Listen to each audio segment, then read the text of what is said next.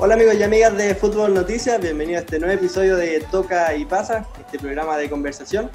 Y que como este 4 de julio de 2020 se cumplen 5 años desde que la selección chilena ganó su primera Copa América de la historia, un hecho histórico para el fútbol chileno, es que hemos querido realizar episodios especiales dedicados a, ese, a lo que fue ese torneo dándole un enfoque más, más global, más relatando lo que fue con una mirada más objetiva, como un hecho histórico, que es lo que fue.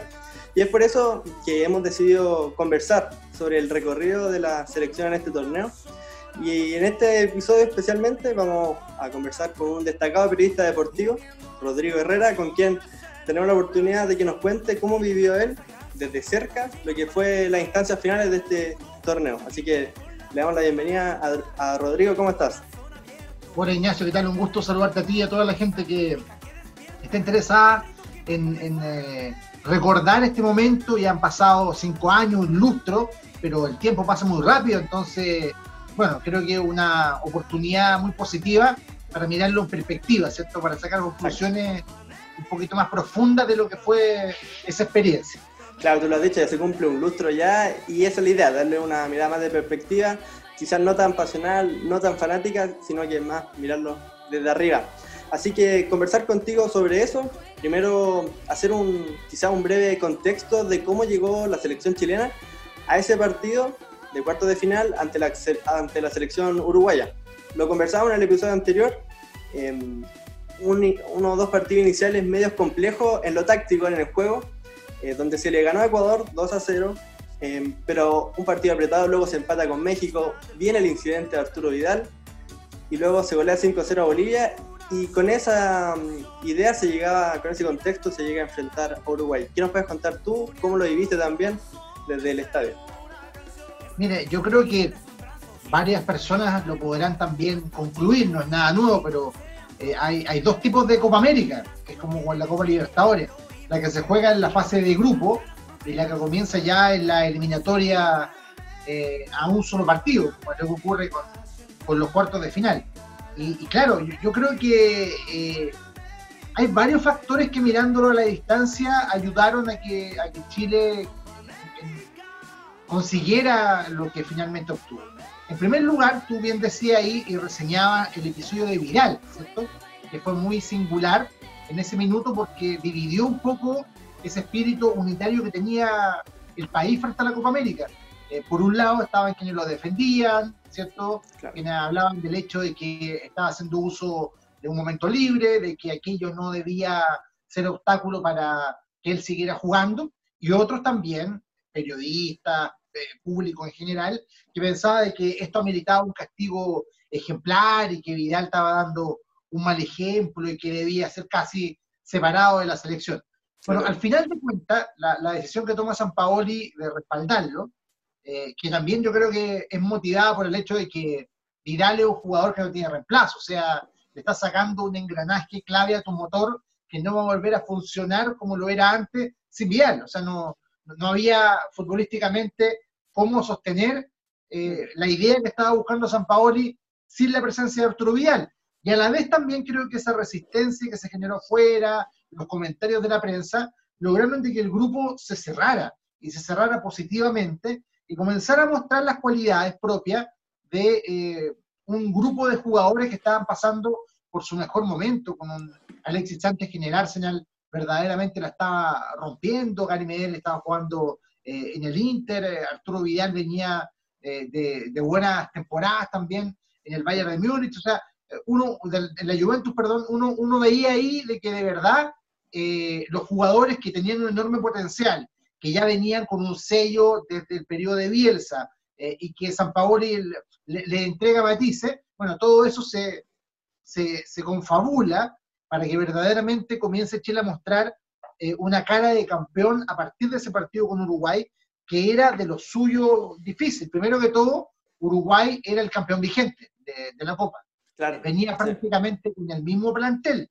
Con, eh, yo te diría que si uno analiza jugador por jugador, ellos tenían eh, un mayor número de futbolistas en Europa jugando a gran nivel que nosotros. inclusive con la consideración que te hago de que era una roja que estaba en su gran mayoría con jugadores de la plenitud de su carrera, pasando su mejor eh, momento. Y el partido fue súper cerrado. Eh, yo me recuerdo que lo sufrí mucho trabajando como periodista en aquella oportunidad. Eh, si bien Chile creo que tácticamente lo planteó bien, Uruguay es un equipo complejo que aprovechaba el más mínimo error, los espacios, esta relación de duelos individuales que uno lo vio en particular con el incidente entre Cavani y, y, Jara, claro, en distintos espacios del partido, lugares de la cancha, eh, buscaban la confrontación eh, los uruguayos. Y yo creo que Chile fue empujando, empujando, sin nunca eh, tampoco descuidar el equilibrio, ¿ah? porque un equipo que siempre estuvo muy en la mente el defender y el estar ordenado para la eventual contra de los jugadores uruguayos que era muy potente. Y que se encontró con ese gol de Isla que creo yo cambia un poco la historia, porque a mí me da la impresión de que Chile propiamente tal, los propios jugadores se convencen de que pueden ganar la Copa después de vencer a Uruguay, en un partido áspero, en un partido futbolísticamente trabado,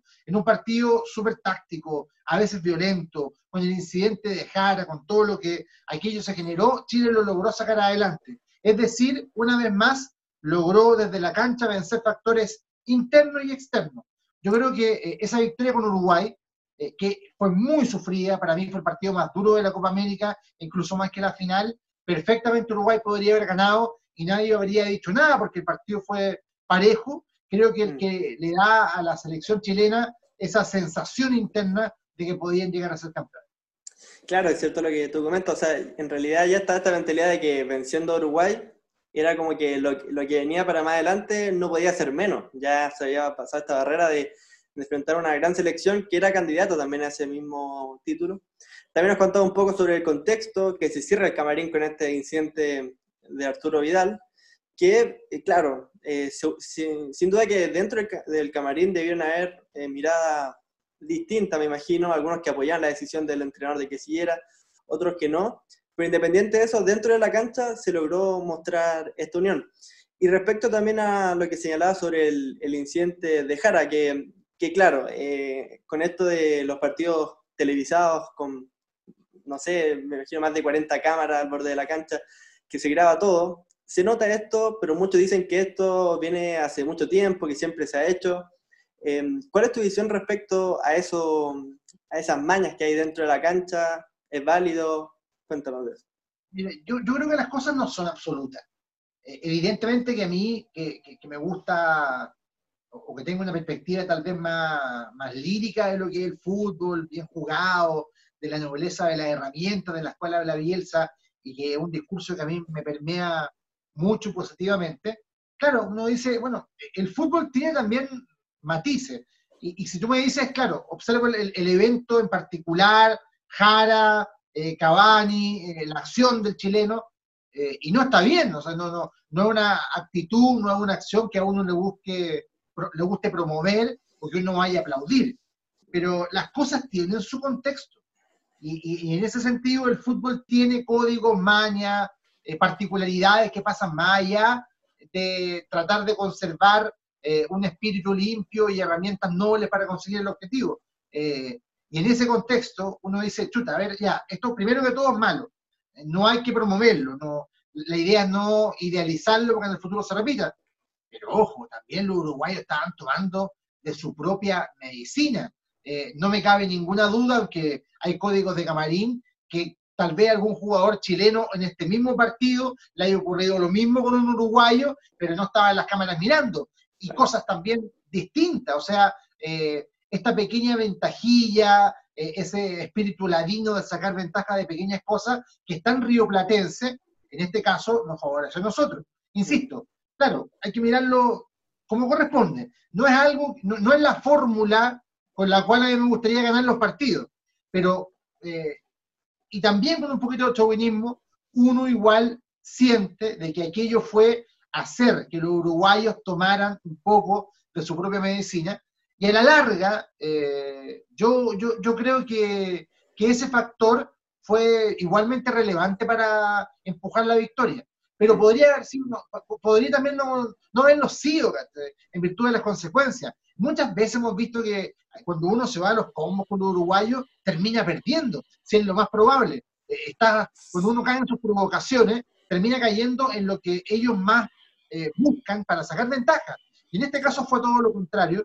Eh, se favoreció una situación donde Chile evidentemente debió haber quedado con un jugador menos, nos ayudó a ganar y aparte creo yo que a partir de ahí, en esta generación, en esta década, los duelos Chile y Uruguay tienen una, característica diferente. Ya habían sido siempre muy apretados. Yo también estuve en Mendoza para la Copa América en 2011 cuando empatamos a uno con un gol de Alexi, que fue un partidazo súper cerrado. Eh, en las clasificatorias, para qué hablar. Siempre son partidos difíciles, pero ahora, y creo que eso va a continuar mientras esta generación siga jugando, también le agregó un poquito de pimienta que transforma este partido en algo distinto y también ahora los uruguayos nos quieren ganar.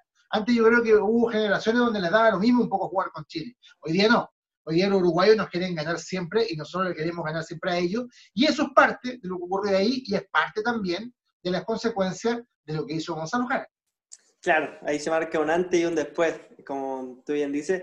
Y bueno, y, también volviendo al terreno de juego, es cierto que ese incidente de Jara también provoca eh, este, esta desesperación, este control en los jugadores, ya van con otra actitud, como que el esquema táctico se empieza a desarmar un poco en el uruguayo y van más a lo instintivo, a la garra uruguaya.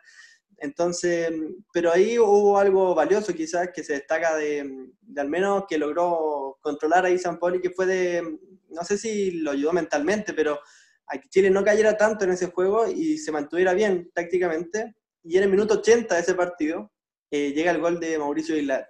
¿Tú eh, imaginabas que ¿Se podía ganar los 90 minutos? ¿Pensabas que iba para penales? ¿Cuánto? No sé, yo, yo de verdad te digo, ah, fue uno de los partidos más angustiantes que he observado desde, desde la tribuna de prensa, porque, porque cualquier cosa podía ocurrir. Si ganaba Uruguay tampoco era sorpresa. Si de repente se despachaba un remate de media distancia, el propio Cavani es un volante, tuvo oportunidades también eh, Uruguay de, generar diferencia, no hubiera sido sorpresa para nada. Eh, yo creo que se dio en un contexto apretado, de equipo súper parejo, Chile empujado por la localidad, que es súper importante, empujado por ese espíritu que estaba también con mucha hambre de gloria, y claro, con los matices propios del partido, a la larga terminamos ganando con, con características bien uruguayas, más allá de que ese partido, que Chile era una máquina en, esa época, uno, uno, encontraba seguridad defensiva, transiciones rápidas, a su vez compromiso defensivo de los jugadores de línea media y de ataque, uno veía que eh, Alexis Sánchez corría como si nada, 70 metros eh, en, piques de ida y vuelta sin ningún problema, eh, mm. para, para, cubrir un compañero, para suplir funciones de, recuperación.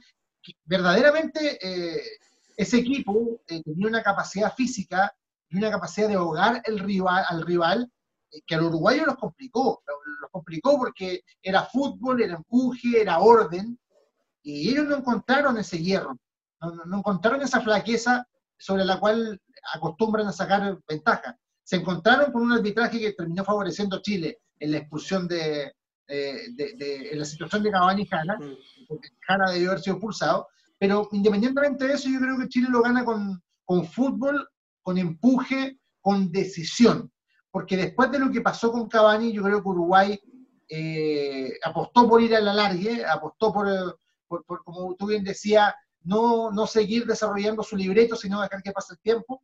Y Chile no, siguió machacando, machacando y al final eso terminó con el gol de, Isla a los 80 y, bueno, una, clasificación que le demostró a los jugadores de que podían eh, llegar a la final, creo yo, sin problema. Claro, eso ya levantó sin duda que los ánimos ah, y, ya comenzar la selección a ilusionarse por un posible título al enterarse que la semifinal se enfrentaba a Perú que durante los años uno siempre veía como a Perú como un clásico del Pacífico, pero también la selección lo veía como un rival que era ganable, pero en esta última generación también la selección peruana ha aumentado mucho su fútbol y esa semifinal tampoco fue fácil. Hubo un autogol por ahí también entre medio eh, y se gana 2-1 finalmente. Eh, ¿Qué nos cuentas también de, de aquel partido, de aquella noche en el Estadio Nacional? Yo, coincido contigo, estaba la sensación, yo creo que de todos, de que era un, partido más asequible. Perú, que, que, venía ya también consolidando su proyecto, con, con, con, espacio para los jugadores que hoy son relevantes en el equipo de Gareca, no tenía mucho que perder, en realidad. O sea, ellos podían arriesgar, creo yo. lo normal era que no lo hicieran. lamentablemente para, para ese clásico del Pacífico, eh, el nivel del fútbol peruano de, desde los 80 hasta acá ha, sido bastante eh, desigual, ¿cierto? Salvo algunos periodos, lo del 98, que clasificamos nosotros el Mundial de Francia por diferencia de gol, eh, pero más allá de eso, Chile ha, demostrado superioridad en las distintas competencias, y yo creo que los que llegamos al estadio en ese minuto no teníamos duda de que Chile iba a ganar, como cada vez que nos toca jugar con Perú, o sea, es una cuestión natural. A lo mejor, claro, hoy día uno tiene un poquito más de, consideración con el nivel de los peruanos, pero uno, uno cree que Chile jugando de local a Perú le gana. De 10 partidos ganará 9, ¿cierto? Es como la lógica. Pero, pero Gareca, eh, Perú, que es un equipo duro, que es un técnico eh, inteligente también, por supuesto, me, me, da la impresión de que supo jugar con la ansiedad de Chile de resolverlo rápido, supo manejar por momentos también el control del juego. Alexis no tuvo las libertades que tenía con Uruguay eh, para... Muchas veces con Uruguay Alexis aparecía por la izquierda, por la derecha, eh, casi se, enganchaba. Bueno, acá no, acá, acá está mucho más arrinconado y con mucho menos posibilidades de ser explosivo. Eh, aparece ahí Eduardo Vargas, que tampoco había tenido un gran partido, Mm. Pero a partir de, su primer gol, creo que eh, está ya otra figura, eh, en, otra, eh, en otra dimensión, y, al final Chile termina imponiéndose, creo yo, por calidad, porque era más equipo que Perú, por individualidades y por espíritu colectivo. fue un partido duro, que yo nunca tuve en duda de que se iba a ganar. Perú nos dio dura pelea, creo que ahí como que anunció un poquito lo que se iba a venir más adelante con la generación que disputó la clasificatoria Mundial de Rusia, mm. y creo yo ha sido la, la mejor expresión de un fútbol peruano en los últimos 35 40 años. Ya lo venían insinuando, también había ese morbo propio de, de, del clásico del Pacífico que tú hablabas, que para ellos más importante que para nosotros, de verdad, para ellos ganarle a Chile se vuelve casi como una cuestión eh, vital, ¿cierto? Es, un partido que los eleva, que, que, que les da motivación, que los coloca en otro contexto.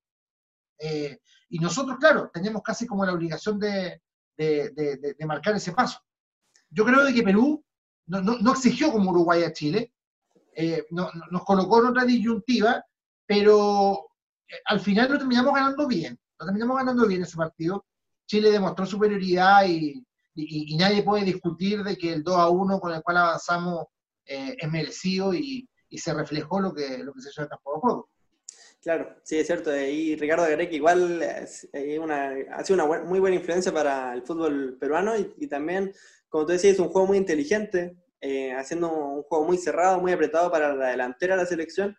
Y claro, viene este gol de Eduardo Vargas, luego el autogol de Gary Medel, que uno decía, chuta, ya estaba complicado el juego, ahora con este autogol 1 a 1 en el minuto 60, entonces ya quedaba poco.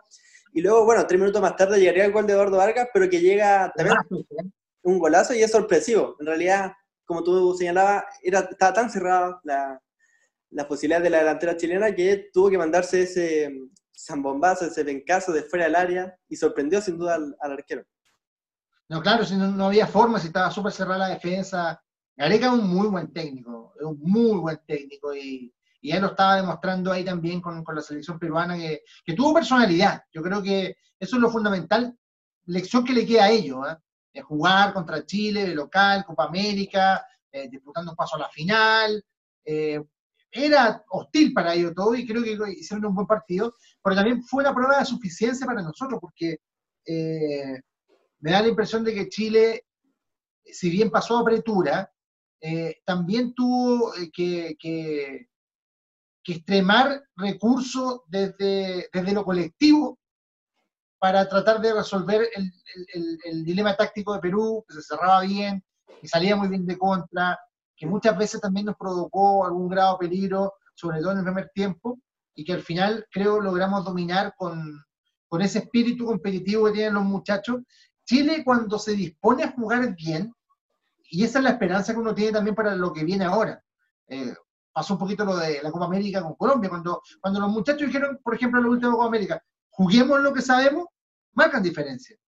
Y en esa época todavía más, porque teníamos un técnico que era perfecto para el momento, eh, una credibilidad absoluta entre los, dirigidos y el cuerpo técnico, y el enorme momento individual de la mayoría de nuestras figuras. O sea, Chile era un, equipazo en, ese minuto y, lo terminó demostrando.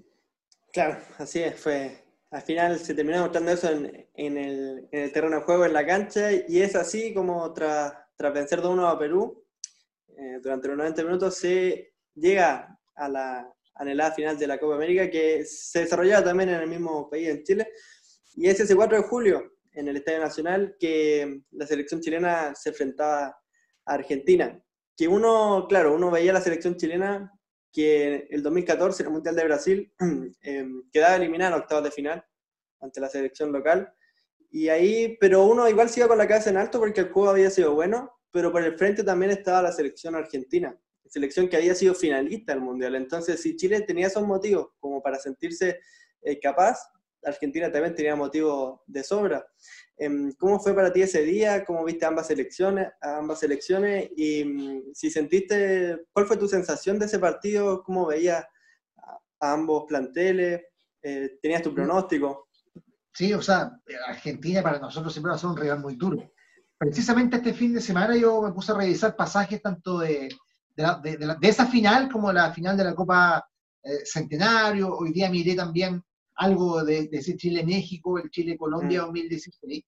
¿Y por qué hago esta referencia? Porque yo creo que eh, a, nivel, a nivel de desarrollo táctico, al nivel de, de replicar el partido que pasó por la mente de San Paoli al papel de la cancha, yo creo que ese duelo con Argentina es la mayor expresión de, ese tipo de, desarrollo. O sea, yo creo que debe ser el partido eh, táctico más positivo y elevado que ha jugado la selección chilena en toda su historia, eh, con todas las cualidades que tenemos nosotros en términos individuales y colectivos en ese minuto.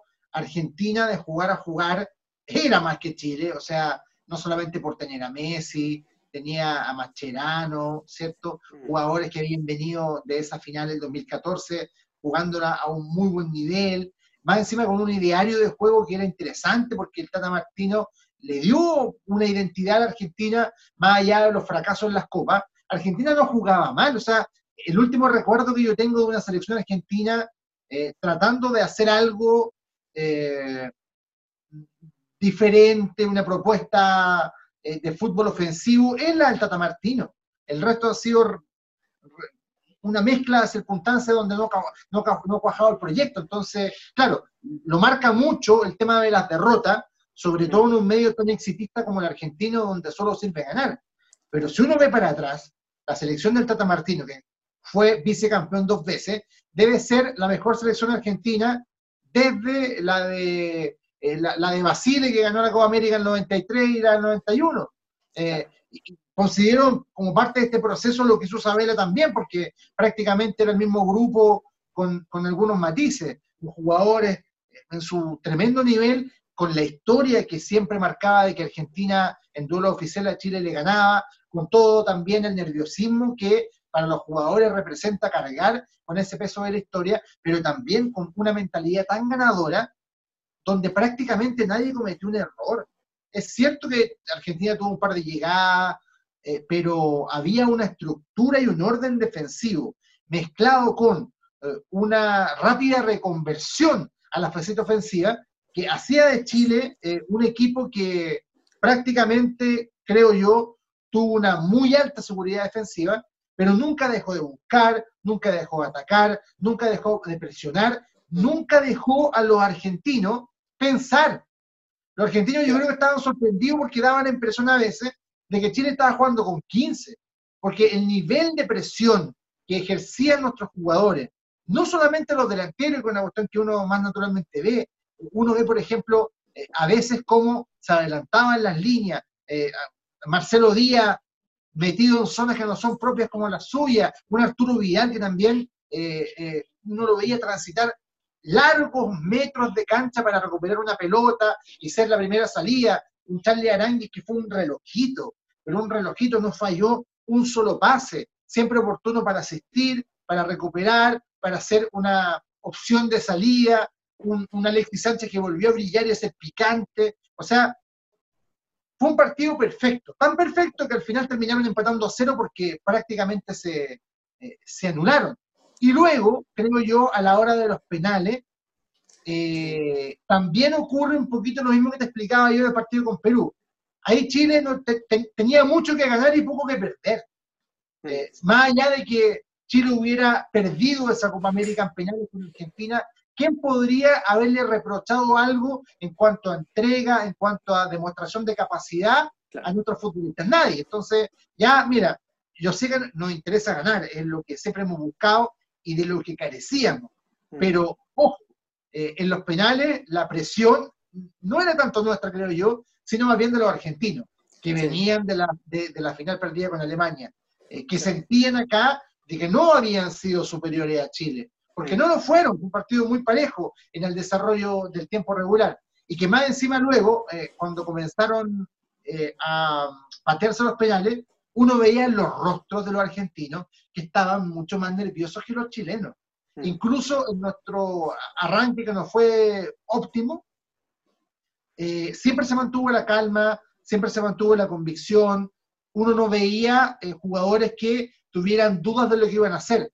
Eh, los jugadores que patearon sabían perfectamente lo que iban a hacer y lo ejecutaron con perfección. Argentina se fue enredando sus miedos, se fue enredando ante la, el nerviosismo de ver cómo se le escapaba la copa y aparte de ver cómo un rival que siempre habían derrotado, ahora se vestía con un traje distinto y lograba vencerlo. Debe ser para mí, junto con el 7-0 de México, eh, de los mejores partidos que he visto de Chile en toda la historia y aparte una demostración de amor propio y eh, se construye también ahí otra historia. Eh, es tan importante esa final porque termina con nuestra historia de, frustraciones, de triunfos morales, de derrota, de, estos equipos casi casi que nos falta la chaucha para el peso, pero nunca logramos conseguir lo que andábamos buscando, no.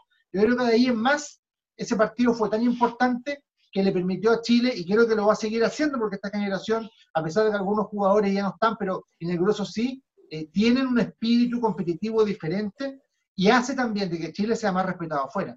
Más allá de que hoy día no estemos en ese momento y tengamos dudas, y hace más de un año y medio que la selección no juega y no sabemos qué va a pasar con, con, las clasificatorias, yo creo de que eh, se comienza a escribir, así como la Biblia tiene un viejo y un nuevo testamento, para nosotros desde la Copa América 2015 se escribe el nuevo testamento del fútbol chileno. Claro, de ahí, de ese momento hacia adelante, siempre, cada vez que se va a competir a un torneo continental, se busca igualar o llegar a, mostrar ese nivel que se demostró ahí. Em, es interesante lo, que tú dices, fue un partido que en lo táctico se jugó muy bien, fue muy, por ejemplo, Messi, que el mayor exponente de la selección argentina, prácticamente se vio, no, se notó en la cancha gracias a la labor de los mediocampos y de, la defensa también en ese partido. La marca Messi fue una marca también eh, eh, eh, bien colectiva, lo, iban tomando escalonadamente, dependiendo de la zona del campo de juego, pero nunca lo dejaban recibir tranquilo, porque en el fondo no solamente el frenar a Messi. San Paolo se dio cuenta que para frenar a Messi hay que frenar el último pase antes de que le llegue a Messi. Y eso lo hizo con y perfección. Yo te diría incluso de que comparado con la Copa América 2016, la final, porque en la Copa América 2016 perdimos el partido inaugural con Argentina 2 a 1, eh, ese partido no fue tan apretado. Yo creo que en el desarrollo del juego del 2016, Argentina fue un poquito más que Chile. Pero al final, cuando ya todos se deciden penales, a ellos les vuelven fantasma que no han logrado superar. Eh, o sea, yo creo que si alguna vez gana algo esta generación argentina, no va a ser por penales. Los penales son un trauma para ellos. Sí. Bueno, y por ejemplo, desde esos momentos Chile ya tenía un historial muy positivo en lo que es definición de penales, en la, bueno, en, la Copa América Centenario también lo demostró, en la Copa América de Brasil también, contra los cuartos de final contra Colombia y en la Copa de Confederaciones también con Portugal. Pero en ese momento, en 2015, la última definición a penales que había tenido Chile había sido en los octavos de final de Brasil 2014, donde no le va bien. No, no tuvo mucho éxito, tanto en los que pateaban, no, no definían bien. Em, y para esa definición del 2015, ¿cómo veías tú? Eh, ¿Tenías fe de que se podía ganar por penales? ¿Lo veías complicado? Eh, ¿Cuál fue tu impresión de esa definición? Sí, yo, yo, yo creo que, que, se podía ganar porque, eh, más allá de que San Paoli eh, cuenta públicamente que no, no, no ensaya penales, los jugadores sí. Y veníamos de una racha importante con, con Arangui, sobre todo, con, con Vidal. bueno, en, realidad en ese minuto uno, uno piensa en los que patearon. Jugadores que venían, que tenían mucha experiencia, eh, a mí me llamó la atención lo nervioso que estaba Vanega, más que nada. Lo nervioso que estaba Vanega en, el momento de, patear fue una cuestión que creo yo eh, se notó en el rostro. Sí. Eh, era, era, patente. Sí, yo creo que teníamos grandes pateadores. En el Mundial de Brasil 2014, si no me equivoco, a ver, tú me puedes ayudar, lo pierde Jara y lo pierde... Pinilla. Pinilla eh, falla uno, Jara también. Claro, sí. sí. Los de Jara, claro, sí. Me, llamó la atención esa oportunidad que pateara Jara. Sí. Pero en, en, en, en 2015 me parece de que, de que se escogió muy bien a los pateadores y venían todos muy ensayados. Sí. No, no, estuvo muy bien trabajado. Bueno, Vidal ahí estuvo cerca, ¿te acuerdas tú? Sí. Eh, la, la, la, un lado, ¿cierto? Pero el resto fueron todos excelentemente bien pateados. Sí. El de Matías, uff. Sí, no, uno de los mejores penales que se ha pateado. Y, bueno, también en Brasil hay otro factor que fue el físico, que ya esa definición no se llegaba bien y tuvieron que recurrir a él. Claro, fue, también ese factor fue importante, tienes razón tú. Y, y, acá también, o sea, era una hora o nunca. Mm. Eh, bueno, la clase la demuestran los grandes en los momentos eh, más inesperados. Y bueno, creo que la manera en que lo definió Alexis es también en que va a hacer recordar esa copa, ¿cierto? Sí, no, pues le da un toque especial, además que Alexis nunca ha tenido mucha fama de ser buen pateador de penales y ahí sorprende a todos con ese intento de globito. No fue el mejor globito, pero le da su, su sello de que queda marcado para toda la historia. Totalmente. A pesar de que, claro, Chile, si hubiera perdido ese penal, iba a tener otra chance más de definir. Claro, sí. Pero, pero así todo fue más grandioso y, demostró de lo que está hecho este grupo. Sí, yo creo que eh, Chile es ganador porque los jugadores son tremendos ganadores con un espíritu distinto, una mentalidad competitiva diferente. Eh, eso, eso nace de, la manera en que este grupo se fue cuajando, de su rápida partida de algunos jugadores a Europa cuando eran muy jóvenes, y, el hambre, pues, el, hambre por ganar, el hambre por, por, por Eso lo hace distinto, y cuando se juntaron varios con la misma lectura, bueno, terminó con, con esta generación dorada. Sí. Bueno, Rodrigo, gracias por contarnos cuáles fueron tus sensaciones desde el estadio de ese, de ese torneo, de esa final, un momento como señalamos histórico para el fútbol chileno, para la selección chilena, que tuviste el privilegio de cubrir y por eso es que te agradecemos que nos hayas transmitido esas sensaciones a nosotros, que, que sin duda pueden, van a quedar guardadas por mucho tiempo más. Así que gracias Rodrigo por eso. Luego vamos a seguir recordando por mucho tiempo. Un abrazo grande, Ignacio, y que estén muy bien todas las personas del equipo y los que están viendo esta transmisión. Muchas gracias, Rodrigo. Que estén bien. Nos vemos.